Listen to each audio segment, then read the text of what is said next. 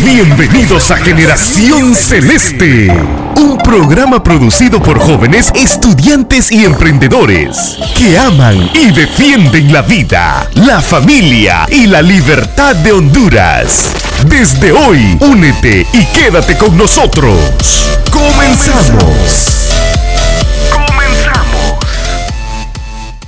Bienvenidos al programa Generación Celeste un espacio donde defendemos la vida, la familia y la libertad de Honduras. Estamos muy contentos por cómo ustedes han recibido nuestro programa, que siempre están ahí pendientes de todos los viernes cuando sacamos un programa nuevo, de los temas que hablamos. Les pedimos que siempre eh, nos puedan comentar qué opinan, qué temas les gustaría que nosotros tocáramos, qué opiniones tienen porque aquí en Generación Celeste estamos dispuestos a eh, darles lo que es la verdad en estos temas tan complicados, ¿no? Y bueno, el día de hoy vamos a hablar de algo que para mí es de mucho interés y para eso tenemos un gran equipo que es Arturo. ¿Cómo estás, Arturo? Hola, Ana, ¿qué tal? ¿Cómo estás? Eh, Súper contento una vez más por estar grabando con, con el equipo de radio, con el equipo de Generación Celeste y estar hablando un poco de, de estos temas, pues que son importantes para la batalla cultural, eh, para desafiar las ideas progresistas que pueden llegar a dañar eh, nuestra sociedad como la conocemos o como la venimos viendo desde hace un par de años. Y no, nada más contento compartir con todos ustedes y súper contento de tener al invitado especial de hoy. Y es un tema que siento que el público en general, tanto del podcast como de la radio, lo va a disfrutar bastante. Claro que sí, es un tema muy bonito, la verdad, que creo que, tal como vos dijiste, Arturo, es un tema que todos vamos a disfrutar. Este equipo también está conformado por Marcy. ¿Cómo estás, Marcy? Hola, Ana, hola, Arturo, hola a todos. Bueno, pues yo como siempre con esas energías tan grandotas que me cargo, ¿no? No, pues aquí un poco sufriendo por las bondades del tiempo, ¿no? Este tiempo tan loco, otra vez con rinitis, madre mía, pero, pero bueno, no sé, algo que nunca se apaga, ¿verdad? Son mis ganas de venir aquí con ustedes y, de hablar y de pasar el rato con mis personas favoritas y pues nada, decirles que estoy súper, súper emocionada por este nuevo tema que, que vamos a tocar, ¿no? Porque siento que muchas veces lo ignoramos y lo subestimamos, ¿no? Sin embargo, pues aquí venimos a rescatarlo y pues para ese fin, como yo siempre digo, tráiganse unas papas y que empiece la función.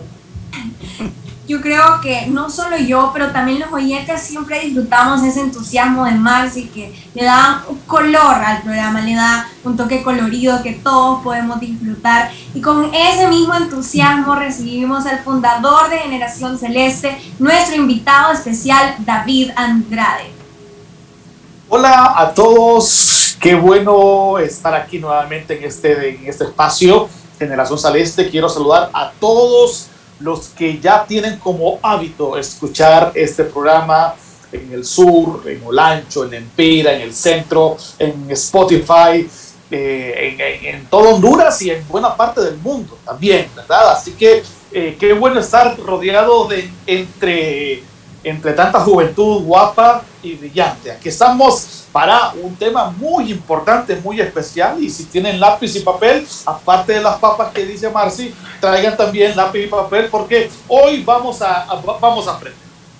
Así es, vamos a aprender y como yo dije, aquí en Generación Celeste estamos para proporcionarle a usted la verdad, la información de todos estos temas para que usted pueda estar informado. El día de hoy nos vamos a informar sobre un tema bajo el pilar de fe y ciencia que es cuáles son los aportes del cristianismo en la sociedad occidental. Muchas veces escuchamos de cosas negativas, de cosas que tratan de desacreditar todo lo bueno que ha hecho el cristianismo. Entonces el día de hoy nos va a hablar David Andrade sobre ese tema. Así que David, el tiempo es suyo. Eh, muy bien, gracias Ana. Eh, hablar del cristianismo eh, prácticamente es hablar de la historia de la humanidad y cómo la humanidad se ha ido desarrollando en, diferentes, en diferentes aspectos. el cristianismo, a diferencia de otras, de otras religiones, es una, una fe, una fe muy especial que ha influido en el arte, en la arquitectura, en la ciencia, en los derechos humanos, en la ley, en todo aspecto, en muchos aspectos de la vida, la fe cristiana en sus diferentes vertientes, tanto en la, en la vertiente católica, en la vertiente protestante y también en la vertiente ortodoxa, ¿verdad? Así que eh, quiero decirte que el cristianismo es la fe más diseminada por el mundo, está literalmente en todas partes del mundo, con una presencia significativa en Asia, Oceanía, eh, América, que América es cristiana netamente, eh, Europa, y bueno, eh, es, una, es una fe que está muy arraigada en todos los continentes, a diferencia, por ejemplo, de otras, otras, otras expresiones, ¿verdad?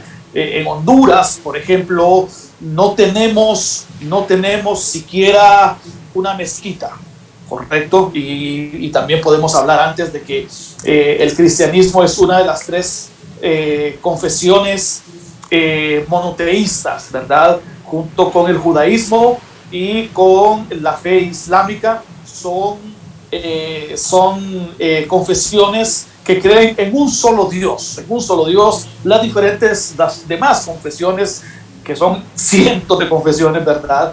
Cientos de religiones, eh, creen en varios, en varios, eh, en varios dioses. Primero, quiero, quiero eh, decir efectivamente que, que, la fe cristiana es amplia, es diversa. La misma palabra dice que la gracia de Dios es multiforme, correcto, se expresa de diferentes maneras. Y en el mundo, ¿verdad? tenemos la expresión católica, la expresión protestante y también en sobre todo en el, en el este, eh, en el este de Europa, eh, Rusia, Ucrania, Bulgaria, eh, Rumanía, esa parte del este, pues tenemos la, fe, la fe ortodoxa que es muy potente, muy, muy fuerte, ¿verdad?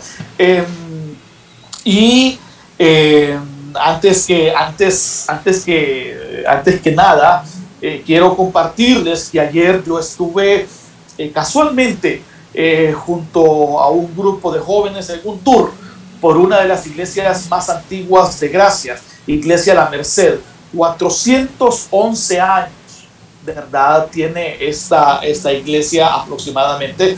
Y bueno, yo soy protestante, pero me tocó hablarle a un grupo de muchachos donde habían católicos, habían protestantes y, y hablar como protestante en un, en un templo católico de los aportes de la, del cristianismo católico eh, no, es, no es muy común, ¿verdad?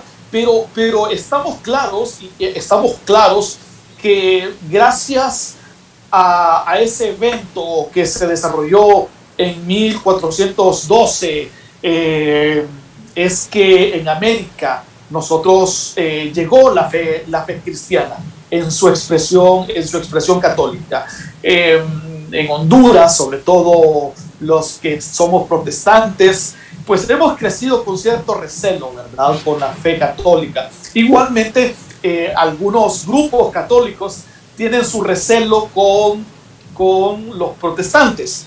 Eh, hay, que, hay, que entender, hay que entender algo, mucho de la leyenda negra que se cierne sobre la conquista española, eh, sobre la Iglesia Católica, de repente también debemos de reconocer que tiene algún tinte político.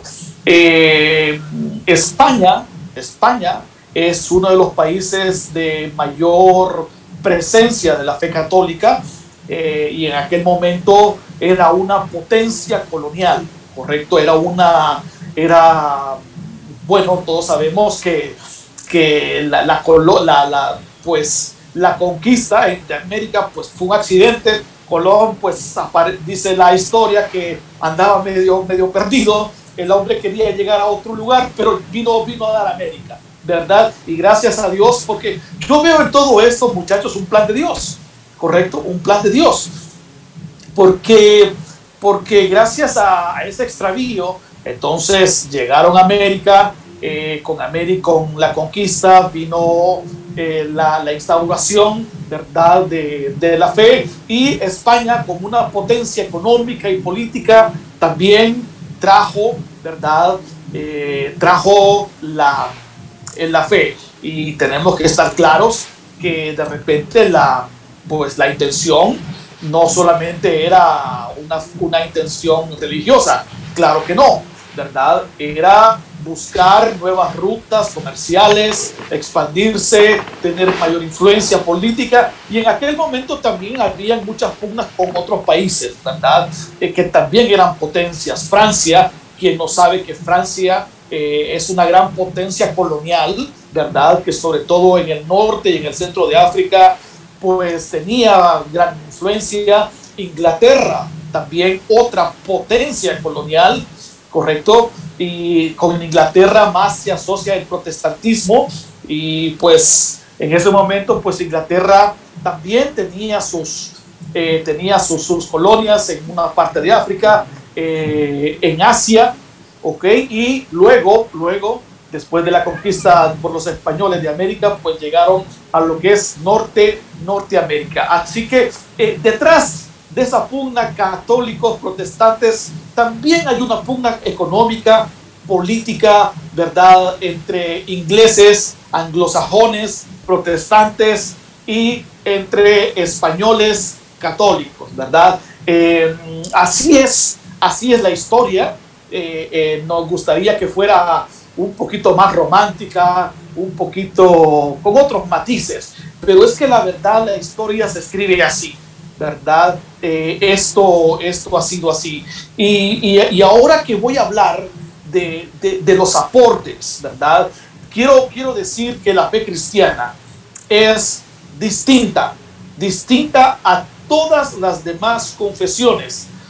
Primero, por un hecho importante y a propósito de que acaba de pasar la Semana Santa, que es la resurrección de Cristo. La resurrección de Cristo, ok, es un hecho, el hecho más importante de la fe cristiana y es lo que le da validez, ok, a, a, nuestra confesión. Cuando hablo de cristianos, voy a hablar de ortodoxos, de protestantes y católicos, ¿correcto? Estoy hablando de todos ellos, porque todas estas tres expresiones del cristianismo reconocen a Jesús como hijo de Dios y también como hombre. Y eso es lo que nos une en, en general, aparte del bautizo, ¿correcto? Eh, eh, así que eh, es importante entender que, por ejemplo, Mahoma murió y hay una tumba, ¿ok? Los demás rabinos han muerto y hay una tumba. los budistas, etcétera, hay una tumba para cualquier profeta, para todos los demás hay una tumba, hay un cuerpo, hay unos restos. Pero para el cristianismo eso no es así. Hay una tumba, pero esa tumba efectivamente está vacía. Está vacía y eh, la misma Biblia dice, fíjense bien, que si Cristo no hubiese resucitado, entonces el cristianismo fuera una cosa más. ¿Ok? La misma, el mismo cristianismo se pone a sí mismo un estándar muy alto, ¿ok? Un estándar muy alto. Eh, imagínense, el mismo cristianismo se la pone difícil a él mismo, porque está seguro de que efectivamente la resurrección, eh, la resurrección eh, se dio. Es como, imagínense, como que yo a mis 48 años le dijera a Arturo, Arturo, ¿cuántos años tenés Arturo? Tengo 24. 24 años. Imagínense que yo a mis 48 años esté en una pista atlética con Arturo, ¿ok? Y te diga, Arturo, mira, te apuesto un millón de lempiras a que yo llego primero que vos, ¿ok? Y Arturo es un hombre que hace ejercicio, es un hombre esbelto, yo tengo un poquito de sobrepeso, pero yo digo, estoy tan seguro que le voy a ganar a Arturo que voy a, voy a apostar un millón de lempiras. ¿Ok? ¿Quién haría eso? No, nadie, ¿verdad? Sabiendo que mi condición física no es la mejor, que Arturo casi, Arturo me doblas en, en, edad, Arturo. 24 por 2, 48. me doblas, ¿ok? Entonces, e, el cristianismo es así, dobla su apuesta. El cristianismo dice, estoy tan seguro de que esto es así que la prueba máxima de la validez de, la fe es la resurrección de Cristo. Y efectivamente los invito también a que busquen en Generación Celeste los últimos posts acerca de la resurrección de Cristo, donde eh, hablamos de, los diferentes, de las diferentes eh, eh, evidencias. Así que esto, esto, esto es así, ¿correcto? Y, y quiero comenzar, quiero comenzar ya en materia, ¿correcto? Porque eh, esto es importante, todo lo que nosotros vamos a hablar.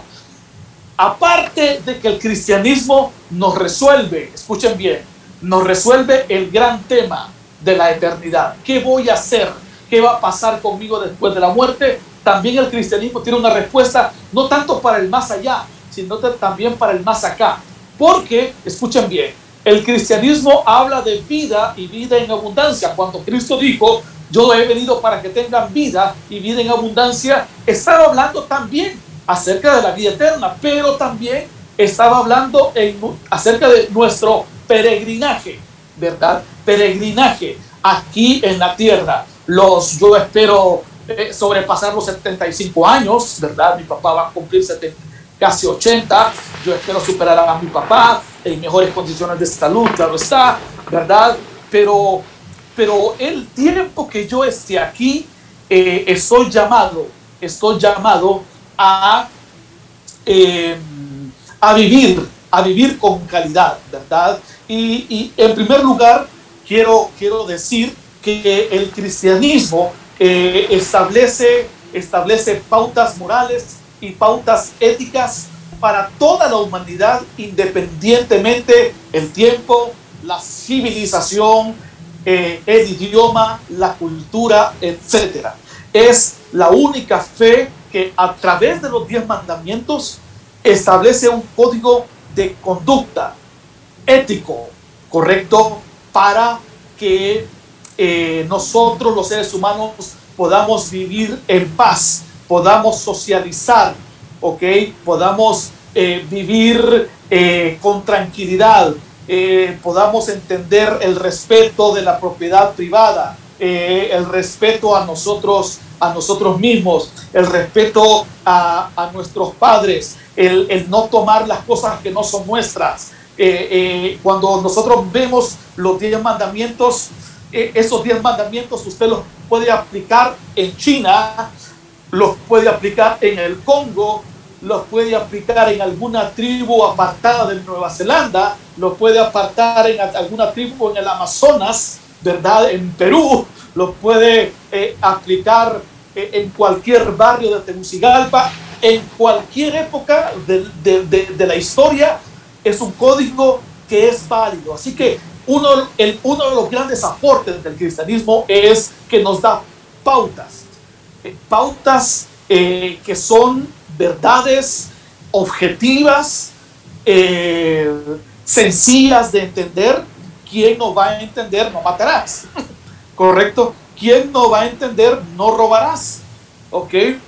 ¿Listo? ¿Quién no va a entender? Honra a tu padre y a tu madre, eh, eh, etcétera. ¿Quién no lo va a entender? Esa, esa, todos esos todos esos, eh, esos consejos. Así que eh, lo primero, eh, en el aspecto moral, en el aspecto ético, en la Biblia nos aporta una, un código, un código que es, que es para todas las culturas, en todo momento, en toda lengua y en toda, para toda nación, ¿correcto? Independientemente la época, independientemente de lo que sea, podemos aplicar esa, esta, eh, es, podemos aplicar eh, los principios cristianos, ¿verdad? A la vida de toda la humanidad. Eh, lo segundo que quiero, que quiero hablar después de hablar de la parte ética, fíjense bien, quiero hablar acerca, acerca de la parte de la educación. Quiero aparte hablar de la parte de educación. Eh, la primera escuela, la primera escuela que se, que se, que se funda es en Suiza. Es la primera escuela formal en Occidente que se funda es en Suiza. Y la finalidad es que la gente comenzara a leer y a escribir, ¿correcto? Eh, antes, eh, el hecho de saber leer y saber escribir era, era algo que solamente algunas, algunas clases, eh, algunos grupos pequeños podían acceder. Pero gracias a la fe, gracias a que, a que Em, estas escuelas tenían como finalidad que la gente comenzara a leer y escribir para que pudieran leer y entender la Biblia, ¿ok? Leer y entender la Biblia. Eh, eso es muy importante. Y a través de esa primera escuela en Suiza, entonces es que ese modelo comenzó, comenzó a, a progresar, fueron copiados hasta que ahora tenemos un sistema educativo correcto que pues lo tenemos eh, en todo el mundo. Pero gracias a esa necesidad que algunos pastores, que algunos sacerdotes de aquel tiempo tenían para que la gente pudiera leer y comprender la, la palabra, la Biblia, es que nace eh, el deseo de las escuelas, de que todas todos los hijos de los campesinos, de los, de los herreros, de los carpinteros, etcétera, la gente común y corriente, la gente común y corriente eh, eh, pudiera tener acceso a, a, eh, este, a este conocimiento, ¿verdad? de hecho, ¿verdad? Con, con, la educación también viene la imprenta. Quien no sabe que el primer libro que fue impreso fue la Biblia. ¿ok? Porque es el libro más importante, es el libro más impreso a través de toda la historia. Ningún otro libro ha sido tan impreso, tan leído como lo es la Biblia, porque efectivamente la Biblia encontramos sabiduría, encontramos verdad, y a propósito, hablo entre paréntesis, eh, si alguien quiere comenzar a leer la Biblia, yo siempre aconsejo, léanse los primeros cinco capítulos de Proverbios. ¿Ok? Cuando uno lee eh, eh, Ana, eh, Marci, cuando uno lee los primeros cinco capítulos de Proverbios, es una de consejos, se escucha tan actual que parece que lo parece de esos libros de autoayuda, correcto, escritos por esas famosas personas. Parece, en serio, parece que, lo, que, es un libro que lo hicieron ayer, la semana pasada. consejos, Son consejos vigentes Correcto, correcto, Ana. Con quién llevarse, con quién casarse, cómo hacer negocios, qué decir, cuándo callarse la boca, cuándo hablar, cuándo no hablar, qué consejo dar, con qué relacionarse, a qué personas evitar, etcétera. ¿Ok? Etcétera. Esos primeros cinco capítulos de Proverbios son espectaculares. Así que no se los pierdan, por favor. Así que la educación, escuchen bien, con, con, con, con la fe cristiana también está la se buscó, se buscó nuevas tecnologías, ¿verdad? Para eh, mejorar eh, la escritura y para mejorar, eh, se, buscó otra tecnología distinta al papiro, por ejemplo, ¿verdad? El papel de lino fue una de las, una de las, de las, de los aportes también del cristianismo, porque el papel de lino podía durar más tiempo que, las de, que los demás documentos y así se fue perfeccionando hasta que tenemos la, eh, el tipo de papel que hoy tenemos. Pero, pero eh, gracias a que los sacerdotes y los pastores de ese tiempo tuvieron la necesidad de expandir la fe, entonces es que, eh, es que la imprenta y todo lo demás todo el sistema educativo. De hecho, las más importantes, las más importantes em, universidades fueron creadas, fueron creadas, perdón, creadas es otra cosa, fueron creadas, ¿verdad? Con el fin de expandir la fe, ¿verdad? De expandir el conocimiento científico y expandir también la fe. Así que eh, no solamente le debemos a la, eh, eh, la, civilización, le deben las escuelas, también las universidades en Estados Unidos, las universidades más importantes, las de mayor prestigio, ¿verdad? Son una, una copia, por decirlo así, de las universidades inglesas, Yale, Princeton, Harvard, etcétera, son, son fundadas bajo principios bíblicos. De hecho, en sus pórticos está a la gloria de Dios, en sus, en sus, eh, en sus rótulos eh, de los primeros edificios de estas universidades está dedicado a la honra y a la gloria y a la expansión del Evangelio. Esas universidades en, Inglaterra, esas universidades en España, esas universidades en Francia,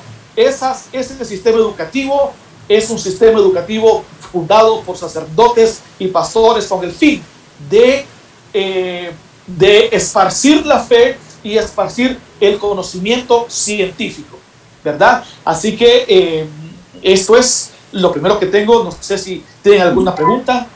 Bueno, por los momentos yo creo, yo tengo varias, yo tengo varias porque de verdad que este tema está demasiado interesante y bueno, me gustaría primero que Tal como dijo David, vaya a ver las publicaciones que tenemos en Generación Celeste, que usted pueda informarse. Así que en este espacio le vamos a dar para que usted pueda investigar, para que usted pueda ver las redes de, de, Generación Celeste, pueda seguirnos, pueda compartir contenido para estar informado de todos estos temas. Así que ahorita vamos a una pausa y ya regresamos con este tema. Sintonizas Generación Celeste. Síguenos como Generación Celeste en nuestras redes sociales. Instagram, Facebook, Twitter y YouTube. Agréganos y comparte nuestros contenidos. Contactándonos al 94 65 65 83 o llena el formulario de inscripciones en www.generacionceleste.org. Por la vida, por la familia y por la libertad de Honduras.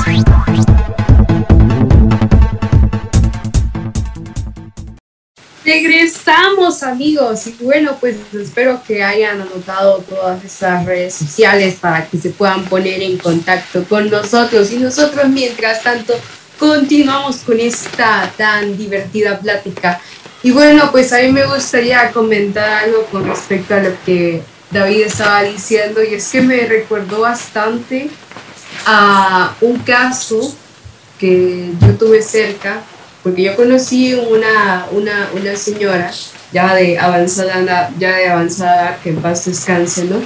Creo que el año pasado pasó a la presencia del Señor y pues yo recuerdo que esta, esta, esta, esta ancianita eh, me contaba mi abuela que ella pues hace poco fue que aprendió a leer. Ella nunca, nunca fue a la escuela, nunca tuvo estudios de, nunca tuvo estudios de ningún tipo y pues ella era una analfabeta, ¿no? Sin embargo, desde que empezó a ir a la iglesia, ella cuenta que, que aprendió un poco gracias a la lectura de la Biblia, ¿no? gracias a la lectura dirigida, aprendió un poco a escribir y a leer. Y, no, y este no es el único caso, en realidad lo que, contaba, lo que contaba David no es algo que solo se quedó allí en el pasado, de hecho es algo que sigue pasando. Por ejemplo, eh, lo pongo los, los, los, siervos de la iglesia de mi abuela, muchos de ellos también eh, tenían, eh, tenían, era el mismo caso de esta señora, ¿no? Que también eran alfabetas, no sabían leer y escribir, sin embargo, pues ellos decidieron eh, instruirse en, en, la palabra, ellos querían, querían recoger ese, ese, ese fruto de allí, ¿no? Ellos querían aprender más sobre la palabra de Dios y entonces gracias a ellos porque ellos se dedicaron y así fue como ellos pasaron de ser analfabetas a ser alfabetas. Pero bueno, David, eh, sin robarte mucho el tiempo, ¿no? Me gustaría preguntarte qué, qué otros puntos o qué otros aportes tienes para nosotros. Bueno, sí, siempre en el tema de educación, creo que fue algo que se me, se me, quedó. Eh, eh, gracias a la Iglesia Católica, a, ese, a esa conquista, es que, por ejemplo, nosotros tenemos nosotros tenemos una, en América, eh, se fundaron muchas universidades, muchas universidades. Y estas universidades, quiero decirles, que también eran para acceso a no solamente los españoles o los criollos, sino también para los nativos, ¿correcto? Así que, eh, y hay que hacer notar, y ahora vamos a entrar a otro, a otro aspecto, ¿verdad?, del cristianismo.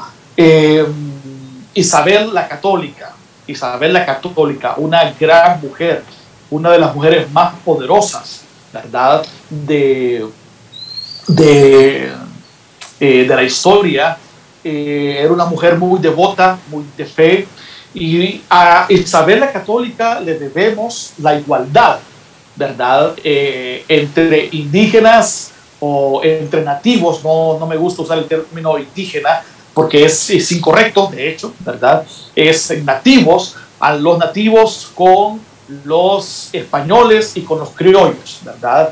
Eh, gracias a ella tenemos eh, eh, esta situación que se dio curiosamente solamente cuando la corona española estuvo presente, ¿verdad?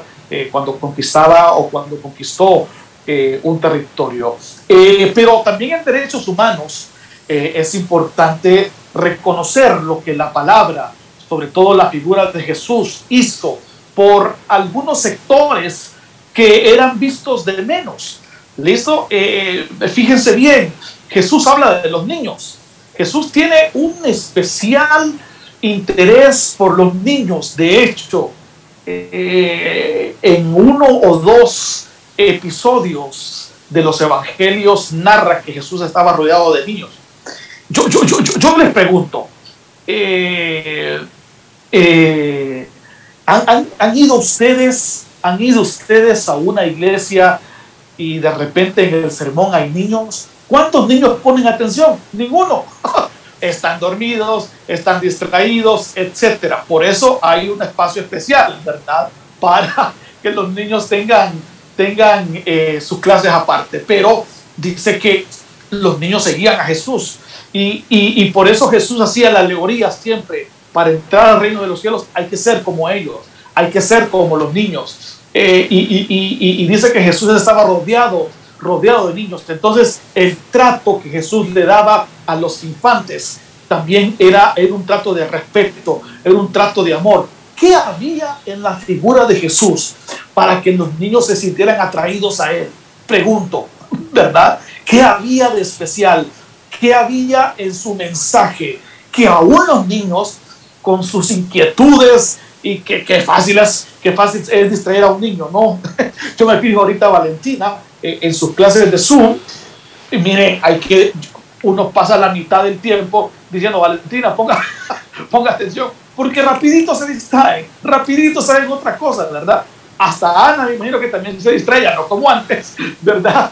Pero, pero los niños es complicado. Así que el trato, el trato, la, la, la, exaltación que Jesús hacía hacia los niños, el respeto, el cariño que tenía Jesús hacia los niños, era, era, era de resaltar. También, fíjense bien, lo que Jesús hacía con las mujeres, ¿verdad? Ese, ese, esa esa historia con la samaritana. Jesús hablando primero con una samaritana, ¿verdad? Eh, eh, eh, los samaritanos y los judíos eran como perros y gatos, se despreciaban, se despreciaban mutuamente. Ajá, y mujer, y mujer, como que la cosa estaba un poquito más, más compleja, pero lo que hacía Jesús por ella con aquella mujer que supuestamente fue encontrado un acto de adulterio, el trato de dignidad que Jesús le dio a la mujer era de resaltar. Sabemos también que, que en buena parte quienes traían eh, el recurso financiero para el ministerio de Jesús eran mujeres, ¿ok? Lo administraba Judas el billete, pero quienes traían, quienes traían el, el, billete, mi querido Arturo, ¿verdad? Eran, eran, eran mujeres. Así que eh, lo que Jesús hizo eh, el trato de Jesús por, por las mujeres también es, es, importante, por los ancianos, por, por los minusválidos, por aquellos sectores desposeídos, pobres, etcétera, ¿correcto? Por eso, por eso, ¿verdad? Eh, eh, Jesús eh, siempre a, estos grupos les dio una, una primacía, un respeto, los puso en un lugar que nunca antes nadie los había puesto, que nunca antes ninguna fe. Y aquí quiero decir que, que inclusive el, el, el, cristianismo, la Biblia, habla del respeto respeto a las mujeres, el respeto a los niños, etcétera, etcétera, cosa que por ejemplo no encontramos en algunos, en algunos, eh, en algunas otras expresiones, por ejemplo, eh, la, fe musulmana, eh, de hecho en el Corán, Marcel, no sé si sabías, en el Corán hay un par de versos donde el Corán le dice, mira, cuando la mujer haga esto, corregirla físicamente así, así, así te explica cómo darle. ¿Ok? Eh, quiero decir también que aunque tenemos alguna herencia judía, no todo lo judío es bueno. No todos los judíos nosotros lo vamos a, a, a, a, exaltar. Hay partes, hay mucho de la, de la expresión judía que yo no lo quiero, ¿verdad? Yo no lo quiero para mí, yo no lo quiero para el cristianismo, ¿verdad? Eh, eh, así que sobre todo en el trato, en el trato a, eh, sobre todo a la mujer, ¿verdad? Así que em, eh, en, el, en, el, tema de los derechos humanos, y cuando hablamos de derechos humanos, sé que en nuestro contexto a nosotros nos pone un medio, medio se nos engrifa la piel porque los derechos humanos actuales son unos derechos ideologizados, ¿correcto? De hecho, no queda mucho de, hechos, de esos derechos humanos eh, eh, originales. Eh, los organismos de derechos humanos han caído, han caído en un descrédito total. Bueno, son casi un meme, ¿verdad? La, gente los utiliza y, la gente le tiene una aversión a estos organismos que supuestamente se abrogan la potestad de velar por los derechos humanos pero, pero cuando hablamos de derechos humanos hablamos de los reales derechos humanos, ¿verdad? El, respeto a la dignidad humana, la igualdad, ¿correcto? En el cristianismo encontramos igualdad. De hecho, eh, quiero, quiero decirles que, que el cristianismo pone, pone en un lugar tal a la mujer que le dice al hombre, mira, tratar a la mujer así como Cristo trata a la iglesia. ¿Correcto? La, lo pone, eh, pone el, trato a la mujer en un estándar muy alto. Igualmente le dice a la mujer, ¿verdad? Eh, la mujer es un vaso más frágil. El hombre es frágil, pero la mujer es más frágil. ¿Correcto? Uno tiene su corazoncito también, ¿verdad, mi querido Arturo? Ok. Uno tiene sus cositas, ¿verdad? Pero obviamente el, la dignidad eh, hacia, repito, la niñez, hacia la mujer, hacia, hacia, hacia los ancianos, eh, hacia esos, esos, eh, esos grupos que antes, que antes tenían un poquito de, eran discriminados, los leprosos eran discriminados, los ciegos eran discriminados. De hecho, todos los enfermos, algunas enfermedades eran una especie de tabú porque, porque existía la creencia de que eran, eran producto del pecado de sus padres. Por eso en alguna, eh, eh, eh, en alguna, en algún episodio los discípulos cuando vieron a un minusválido le preguntaron a Jesús, bueno, ¿quién, ¿quién pecó? ¿Este o los padres? ¿Correcto? Porque pensaban que era una maldición que le habían caído y por eso estaba ciego, sordo, mudo, leproso, etcétera, etcétera, etcétera. Así que eh, la Biblia es un compendio de respeto, es un compendio de, eh, aprendemos lo que es realmente eh, la igualdad, la relación hombre, hombre, hombre, mujer. Así que esto es esto es muy, muy importante. Eh, el, otro aspecto también que yo quiero, quiero hablar es en cuanto al arte. en cuanto al arte. Y de repente, como arquitecto, voy a empezar con el tema, con el tema de, la, de la arquitectura, ¿verdad? Eh, em, si ustedes van a cualquier país, a cualquier ciudad, realmente la, el edificio más lindo, más hermoso que ustedes van a encontrar va a ser la iglesia o la catedral. ¿Correcto? Si ustedes van a la ciudad de Colonia, ustedes van a encontrar la iglesia gótica más exquisita. ¿Ok? Si uno va a cualquier parte del mundo cristiano, entonces uno va a encontrar realmente templos, ¿verdad? Que son ricos en cuanto a arquitectura. Eh, la iglesia es, por decirlo así, desde el punto de vista arquitectónico, cuando uno, por ejemplo, diseña una casa, la diseña para una familia. Y de acuerdo al presupuesto, de acuerdo a sus ingresos, es más grande, es más pequeña, pero esa casa refleja el estatus financiero, el prestigio de esa persona. Así que cuando, cuando se diseñaron las iglesias, se diseñaron porque era la casa donde Dios habitaba, supuestamente, ¿no? Entonces, por lo tanto, debía ser una iglesia magnífica. Por eso ustedes ven la entrada. ¿Cómo es la entrada de la casa de nosotros, no? Una entrada, una puerta de 2,50, 2 metros 10, pero uno ve las entradas de las iglesias, son monumentales, ¿correcto? Son monumentales. ¿Por qué? Porque esa es la entrada de la casa de un Dios grande, de un Dios magnífico. ¿Ok? Entonces, Gracias a, esos conceptos, entonces es que la arquitectura comenzó a eh, aportar algunos, eh, eh, algunos conceptos tecnológicos. Por lo tanto, eran, por ejemplo, mucho de, la, de lo que nosotros hoy tenemos como aporte a la ingeniería, a la arquitectura, se lo debemos a esas grandes iglesias. ¿Por qué? Eh, ¿Por qué, Ana? Porque de repente eran, no existía el concreto, no existía el hierro, y lo que teníamos eran paredes de adobe, eran paredes de piedra. Entonces eh, se comenzaron a buscar la tecnología que estaba en el momento para que esas, esas paredes fueron suficientemente altas, ¿verdad? Y también teníamos claros, por ejemplo, habían salones, habían salones donde eh, habían, eran 10, 15, 20 metros. ¿Cómo poner techo sobre semejante cosa?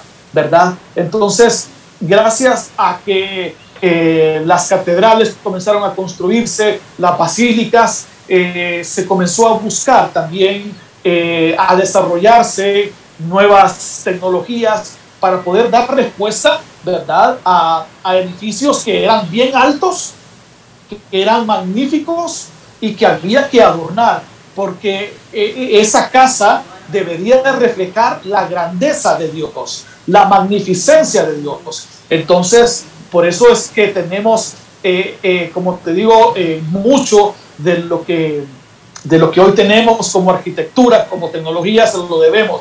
No digamos en cuanto a la pintura, eh, le debemos mucho, eh, el arte le debe mucho. De hecho, los grandes, las primeras grandes obras, las grandes obras, esas magníficas obras que nosotros tenemos en cuanto a pintura, en cuanto a escultura, son motivos religiosos, ¿verdad? La piedad, de Miguel Ángel. Eh, es, yo, yo tuve la oportunidad de ver esa, esa escultura, la, la pietad, ¿verdad? Eh, eh, es, usted, uno puede ver los nudillos, los nudillos, ¿verdad? De, la, de, de, las manos de la gente, las venas, es una cuestión increíble. y eso los artistas lo hacían porque era para la gloria de Dios, para honrar a Dios. Entonces, el buscar eh, nuevas formas, nuevos colores, eh, el, el, hecho de querer honrar a Dios, eh, de querer tener las mejores pinturas para la iglesia, para que la gente lo disfrutara, para que la gente tuviera una, una imagen visual de, lo, de algunas escenas de la Biblia Entonces, gracias a eso también, entonces em, el cristianismo fue el, pretexto, ¿verdad? Para que todo el arte, el, buen arte comenzara, eh, comenzara a, eh, a, expandirse. Así que eh, eso es lo que nosotros tenemos. Tenemos esto, podría, podría estar aquí tiempo, mucho tiempo, podríamos hablar de astrología, inclusive no sé cuántos de ustedes saben que la teoría del Big Bang fue una teoría eh, expuesta por un, por un sacerdote, eh, Stefan Lemaitre, ¿verdad? Eh, y que es una teoría que casa muy bien, ¿verdad? Con, con la ciencia, la teoría del, del, Big Bang que nos explica cuál es el origen, cuál es el origen de la, de la, del universo. ¿Se acuerdan en Génesis? En el principio creó Dios los cielos y la tierra y dijo, sea la luz. ¿Qué pasó ahí? Una explosión. la luz, correcto, energía. Algo pasó. ¿Quién, quién encendió? El switch, ¿verdad? ¿Quién encendió? Hubo luz, hubo energía. Entonces, la teoría del Big Bang, que es la más aceptada por los astro por, por la astronomía, por los científicos, entonces es gracias a un sacerdote que eh, nos dio esos, esos conceptos. Pero bueno, no sé si tienen algunas preguntas eh, y este es el momento, ¿verdad? Para exponer. Sé que tenemos un tiempo que es corto, hay cientos de cosas que, que decir, ¿verdad? En economía, por ejemplo, tenemos los escolásticos españoles, ellos explicaron muy bien el valor del dinero, el comercio. Eh, Adam Smith también, un cristiano, que, antes de escribir, Adam Smith, fíjense bien, antes de escribir eh, acerca de la riqueza de las naciones, que es su gran libro, escribió un tratado sobre moral, y, que, era básicamente cristianismo, ¿correcto? Eh, entonces, la economía tiene principios cristianos, que aquí quiero, quiero, abrir, quiero abrir un paréntesis, ojo, que el cristianismo no tiene que ver nada con el socialismo. Mucha gente dice, ah, es que el socialismo es distribución de la riqueza, es darle a los pobres, ¿verdad? Y efectivamente la Biblia habla de eso, pero la Biblia habla de producir, la Biblia habla de generar riqueza, la Biblia habla de tener ideas. De hecho, eh, efectivamente, eh, la Biblia en Hechos relata que en algún momento, en alguna situación específica, eh, algunos, todos tenían algo en común, pero era porque había una situación de emergencia y esa situación de emergencia era transitoria. Saliendo de esa crisis, se esperaba que todo el mundo no que quedara viviendo de la iglesia, que quedara viviendo de que alguien produzca y me vengan a traer a mi casa la comida. No, ¿verdad? Se espera que una vez eh, pasado esa crisis la gente vuelva a producir, ¿verdad? Por eso el, seguramente el mismo que escribió esa historia de que todos tenían algo en común, más adelante escribía Arturo el que no trabaja, que no coma. ¿Ok? En la Biblia penaliza al perezoso. La Biblia penaliza al que es aragán.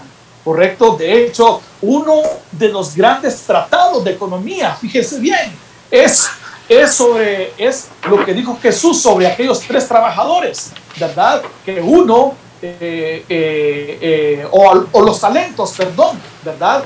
Que dice que a uno se le dio tantos talentos, al otro otra cantidad de talentos, a otro otra cantidad de talentos. Fíjense bien, y lo repartió, dice la parábola de Jesús, según, según sus, sus capacidades. Y eso nos da origen a entender a que efectivamente, aunque somos iguales ante la ley, pero por lo demás somos distintos, tenemos distintas capacidades, ¿correcto? Y por lo tanto, por lo tanto, los tres eh, de acuerdo a sus capacidades, produjeron distintas cantidades. Uno no produjo nada. ¿A quién penalizó? Al que no produjo nada. ¿Ok? A quien habló mal del empresario. Fíjese bien. Que dice, ah, Señor, yo sé que vos sos, mala gente. Esos que hablan mal de los empresarios. ¿Verdad? Yo sé que hay empresarios que, que bueno, tienen que mejorar algunas prácticas, pero eh, efectivamente eh, parece mentira, pero perdón, es curioso que aquel que habló mal el que le había dado para producir es quien no produjo nada. ¿Ok? Así que me quedo aquí con sus preguntas y respuestas. Excelentísima ponencia, David. La verdad es que a mí me encantó, me encantó bastante, aprendí mucho de veras. Y pues nada, ¿verdad? Quería hacer algunas acotaciones, es decir, algunas, algunos agregados ahí, ¿no? Con relación a lo que era el tema de derechos humanos y valores. Entonces, porque esto me parece bastante importantísimo de aclarar. Y es que la piedra angular de los derechos humanos es la dignidad humana. Y es la casualidad de que este concepto de dignidad humana tiene un origen cristiano, porque el hombre, al considerarse creado a imagen y semejanza de Dios, se considera un sujeto libre y por lo tanto responsable de sus actos. Y es aquí donde los conceptos de libertad y responsabilidad aparecen indisolublemente unidos a la dignidad, ¿no? Esto según eh, un texto recogido de Castilla de Cortázar. Y otra cosa eh, con relación a algunos aportes que, que, hizo el cristianismo a la arquitectura, pues esto tal vez no le vaya a gustar mucho a, los indigenistas, pero, pero es la realidad. Y es que eh, los colonizadores, cuando llegaron acá, pues ese oro que, ese oro que supuestamente se robaron, que saquearon, ¿verdad? Y, todo lo demás, ¿no? Eso ya lo conocemos, ¿no? Pues en realidad fue usado para construir no solamente las primeras iglesias, que como vos comentaste tienen bastante valor, ¿no? Sobre esas iglesias que eran católicas, sino también para construir las primeras ciudades que marcaron un precedente en la arquitectura. Bueno, eh, tú confirmarás ahí, ¿verdad? Yo pues, yo solo sé de leyes. Y pues, y decirte también que la Biblia, la Biblia también da algunas pistas que la ciencia descubrió eh, años, años, años después, ¿no? Por ejemplo, lo de la forma de la Tierra, y es que dice Isaías 40, 22, Él está sentado sobre el círculo de la, del círculo de la Tierra.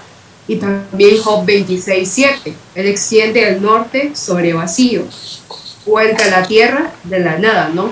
Dando aquí pues algunos conceptos astronómicos que fueron descubiertos ya tiempo, tiempo después y que sin embargo ya estaban en la Biblia.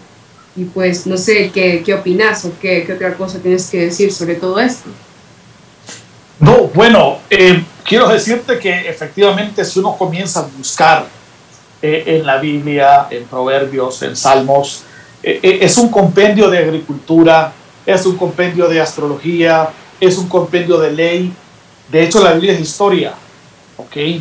Por ejemplo, cuando la Biblia dice en el mes tal, en el año tal, mientras Darío y del rey Darío estaba ta, ta, ta, la Biblia te habla de historia, de hechos, de hechos, ¿correcto? Entonces, y esos hechos han sido luego confirmados por la arqueología, ¿correcto? Por la arqueología.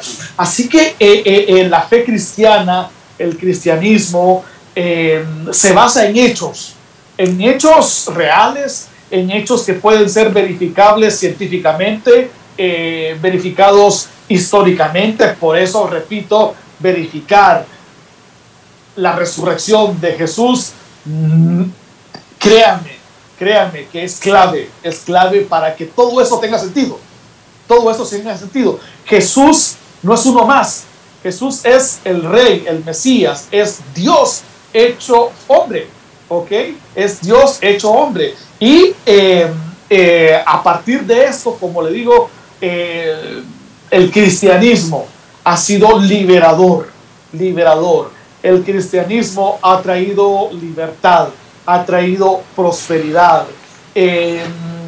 repito, y aquí quiero decir, yo quiero reconocer eh, que en Honduras la Iglesia Católica y la Iglesia Protestante en sus diferentes expresiones ha tenido una gran labor, ¿verdad? La voz evangélica de Honduras, por ejemplo, ha tenido programas de alfabetización, ¿verdad? Ha llegado donde, donde antes nadie llegaba, ¿correcto? Y gracias algunos programas de la voz evangélica de Honduras, entonces hay mucha gente que aprendió a leer y escribir. Nadie invierte más en educación en salud, en asistencia, en trabajo con la familia que las iglesias. Las iglesias, y aquí, y aquí termino con esto, la iglesia es el actor político más importante de todos, porque tanto en número como influencia, como en inversión, nadie, nadie invierte en Honduras y en su pueblo, en los niños, en los ancianos, en orfanatos, eh, en salud, en educación, que la iglesia, ¿verdad? La iglesia católica, la iglesia evangélica tienen universidades, tienen escuelas, becan a miles y miles de niños, trabajan con madres solteras, trabajan en, reclusorios. Imagínense que no existiera la iglesia en Honduras. Esto fuera las cavernas, ¿correcto? El Estado no pudiera con tanto, ¿verdad? Con tanta situación. el Estado no pudiera lidiar con tanta situación. Por eso eh, eh, eh, Visión Mundial, Caritas, son organismos de desarrollo de las iglesias con, con, orígenes cristianos y que traen prosperidad y traen desarrollo a las comunidades más extremas, más pobres de Honduras. Así que, ¿qué haría Honduras sin el cristianismo? Gracias a Dios, porque el cristianismo es una respuesta no también para el más allá, pero también para el más acá. Claro, y no solo fue impactante, sino que también influyente en la iglesia, ¿no? O sea, podemos ver cómo hasta hoy la palabra de Dios todavía tiene vigencia, todavía lo que fue escrito hace muchos años todavía puede emplearse en estos tiempos e incluso nos habla sobre los tiempos venideros, así que creemos que todos estos aportes son para nuestro bien, para el bien de nuestra sociedad como conjunto, pero también, como decía David, los proverbios, los salmos, en sí la palabra de Dios es para beneficio propio. Y me gustaría cerrar con un versículo que está en Mateo 24, 35, que dice, el cielo y la tierra pasarán, pero mis palabras no pasarán. Y bueno, esperamos que hayan disfrutado este programa como nosotros, que pudimos aprender, que vamos ricos de conocimiento, ¿verdad? Y los invitamos a que siempre, que como dijo David al inicio del programa, que puedan volver un hábito el escuchar este programa de Generación Celeste en Spotify los viernes y también en esa emisora. También, por favor, síganos en nuestras redes sociales, en Facebook como Generación Celeste, Twitter como Celeste HN, en Instagram como Generación Celeste HN. Y si usted tiene alguna pregunta, nos la puede escribir por mensaje privado o nos puede escribir al número de WhatsApp o de mensajes 94656583 con David Andrade. Esperamos que ustedes hayan disfrutado este programa, que se puedan seguir informando y que sigan pendientes de todo lo que viene en Generación Celeste. Nos vemos. Vemos. Hasta luego. Gracias. Hasta la próxima hemos presentado Generación Celeste. Escríbenos y sé parte de este movimiento a través de nuestras redes sociales como Generación Celeste o contáctanos al teléfono 94 65 65 83. Gracias por tu sintonía.